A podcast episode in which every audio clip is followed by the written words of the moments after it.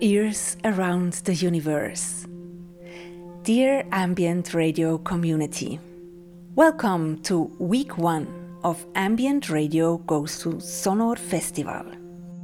During this week, we will explore the sounds of a park, a public garden, or any other green spots you can find where you live. Together, we will create the audible space of our shared, virtual, yet very real community park. We start our week with a postcard from Hanover and with an interview with one of the artists featured at the Sonohr Festival.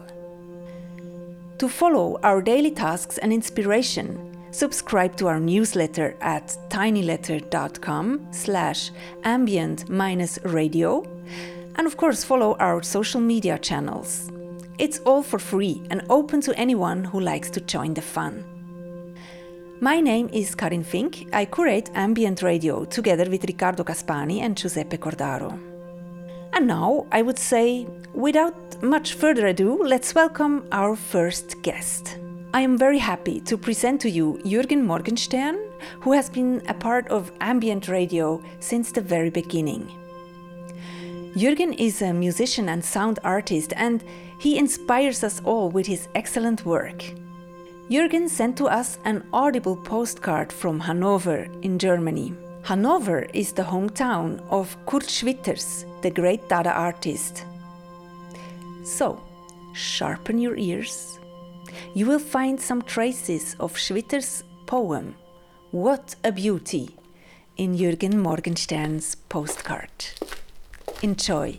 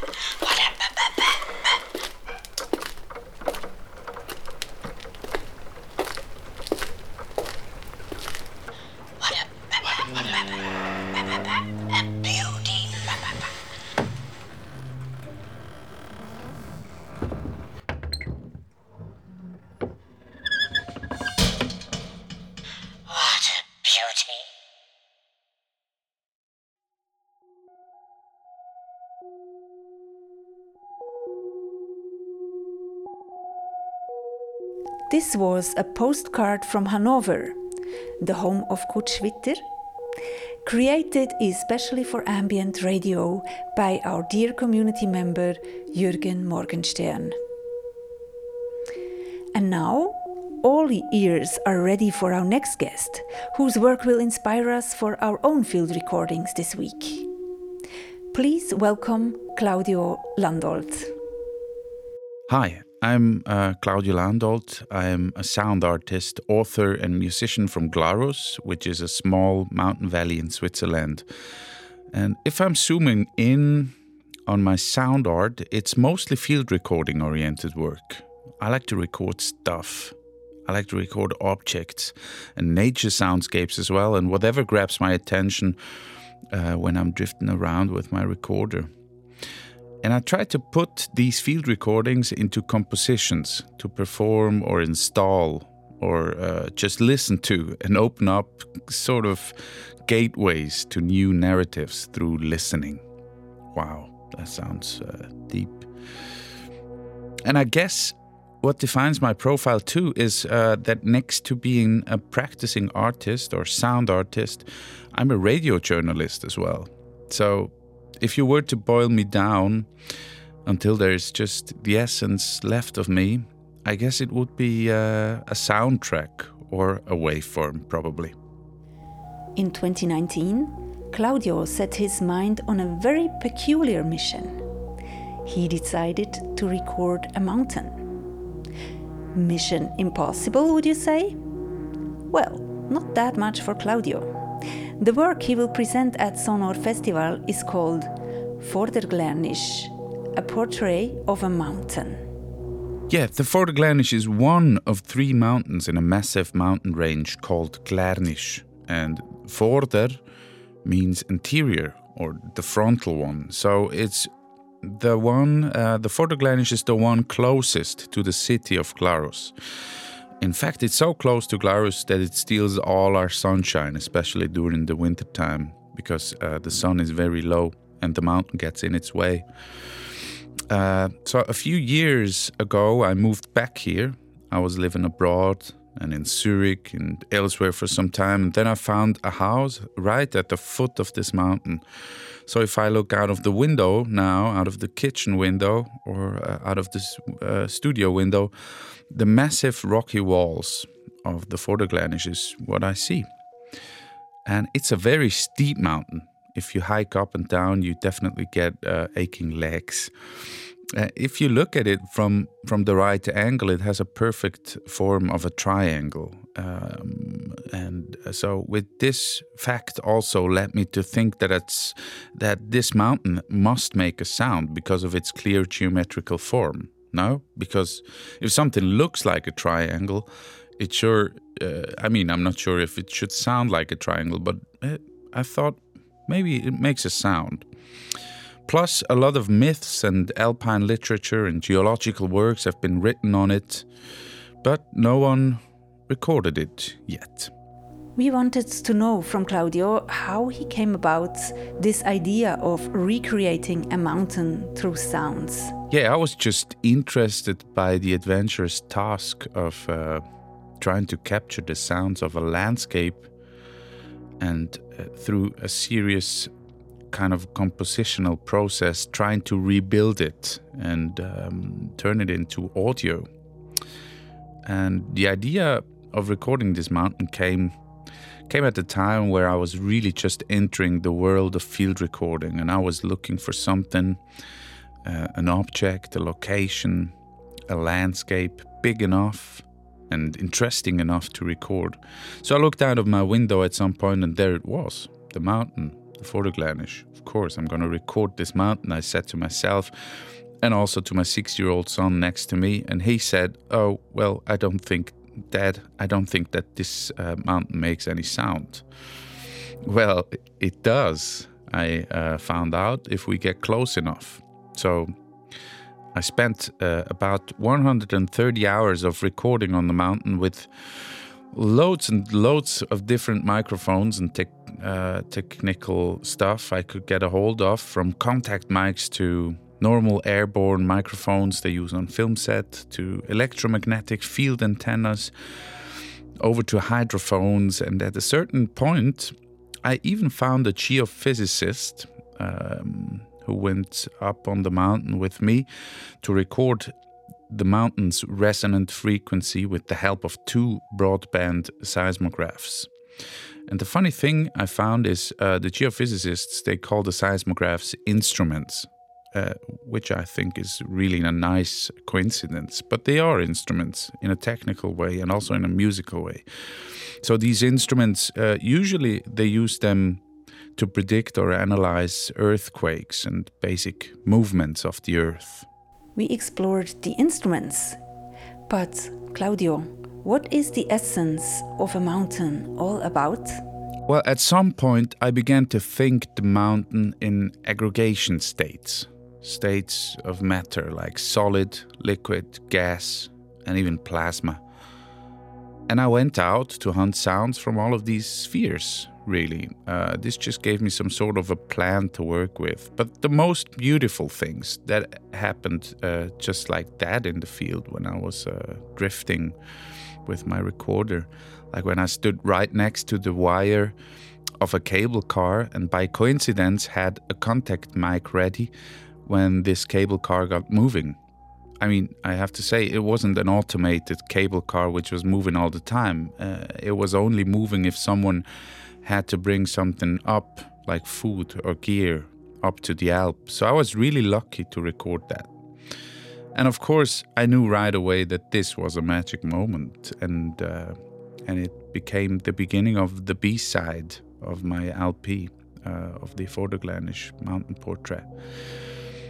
But I recorded anything that I could uh, uh, grasp or catch within a few months sheep, water, weather, sliding the rocks, fireworks on the peak at the national holiday of the 1st of August. And I also recorded electromagnetic fields and French uh, radio station emissions that swept across the Vorderglärnisch as I was standing on it. It kind of was an endless drift of listening and capturing something that is so hard to be captured as a whole. The Bergportrait, or the portrait of a mountain, also consists of recordings of voices and speech. Language, the spoken word, is also an important aspect of Claudio's work. He created a collection of poems about the Vorderglärnisch. Yeah, at some point I started writing these little poems, uh, fragmented texts, text, ex- fragmented text experiments maybe it was just some sort of a parallel kind of protocol to the sounds that I gathered out in the field. And then I realized that in some texts I was looking for uh, I was looking for words or a language to describe this uh, this mountain as well. So I I dig deeper and uh, and I found this old geological thesis on the Vorderglärnisch, uh, which I became to use as a foundation for cut up poems. Um, and well, the book that I published, the poetry book uh, that came out of this uh, writing process, kind of works on its own, for me at least. It's a it's a book of poems, or it can be read whilst listening to the sound composition, and the sound composition stands stands on its own as well. But in the end, these two things, um, I mean, I was just looking or listening at the same thing through different lenses. Uh, the text and the sound uh, bit, they both tell the same and a very different story at the same time, which is kind of funny. It was important for me to uh, completely relinquish pictures. That was pretty clear from from the start. I, I made this decision to um, to just relinquish and forget about any picture. I mean, I, I didn't want any photograph or any video in my work. I just wanted to portray this mountain through sound and words. Words which are sounds too, in the end. Language and speech in Claudio's work is not about semantic meaning, it goes beyond what words have to say. I was I was interested in the sound of the voices and the colors they make when when they are speaking, and I think especially dialect does uh, kind of paint a picture of this mountain in the form of sound as well, because these colors or these shades of tone and language, especially the dialect, belong They belong to this mountain just as much as the sound, uh, the particular sound of heavy rain on a tin roof on an alpine cottage. Before we go on with our conversation with Claudio Landolt, we want to listen to a snippet of his sonic mountain portrait. Please enjoy.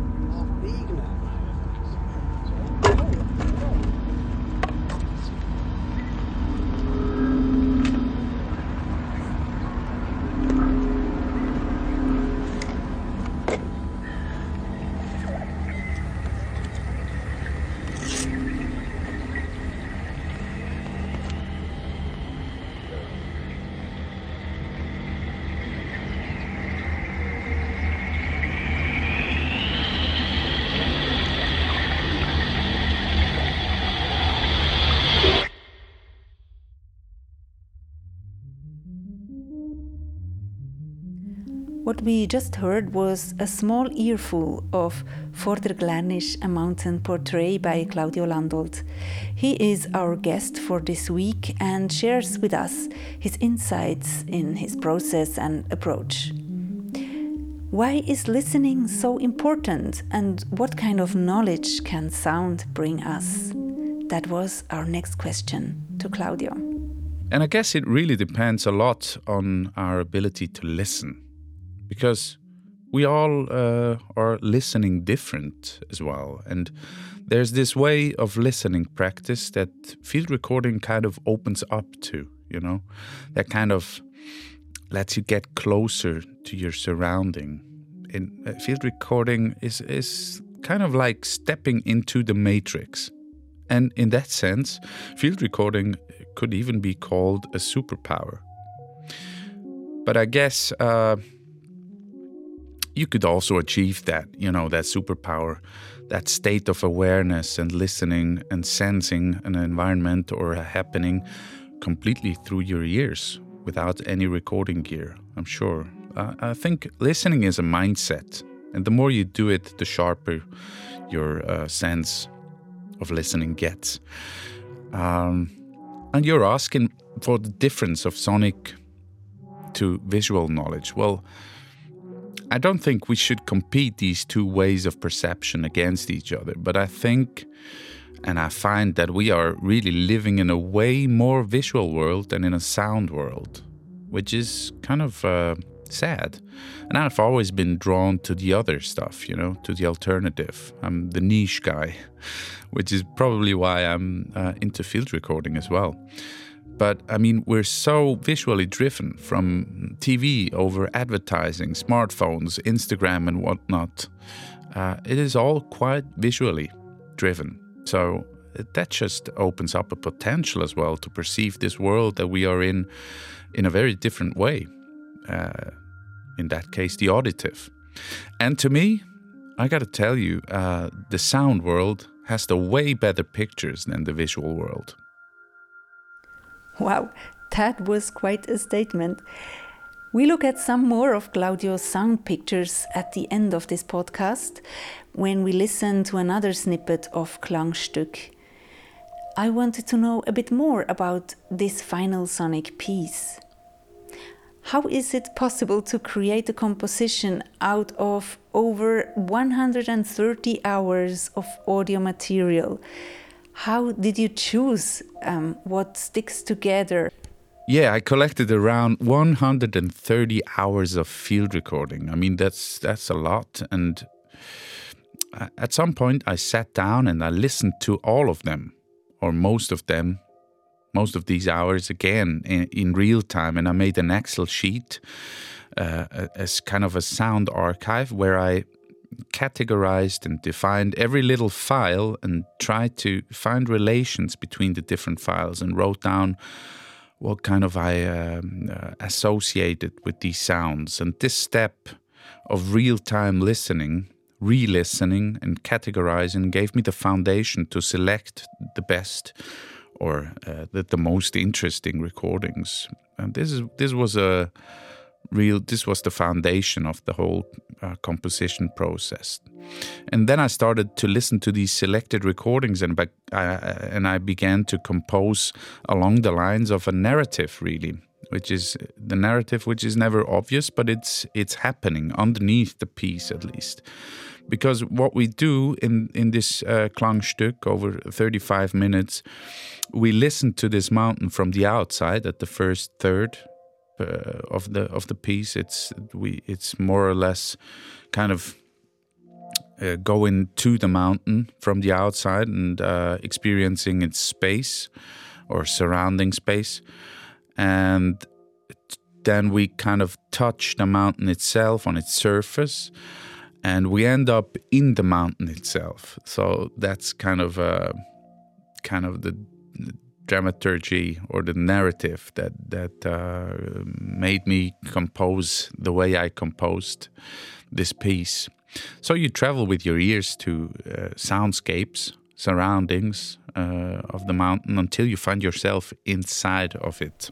During uh, the last 20 minutes or so, we learned that Claudio really is an expert on how to record impossible things. And um, I wanted to know from Claudio whether he started out with a plan to record the Vorderglärnisch or how he proceeded with his work.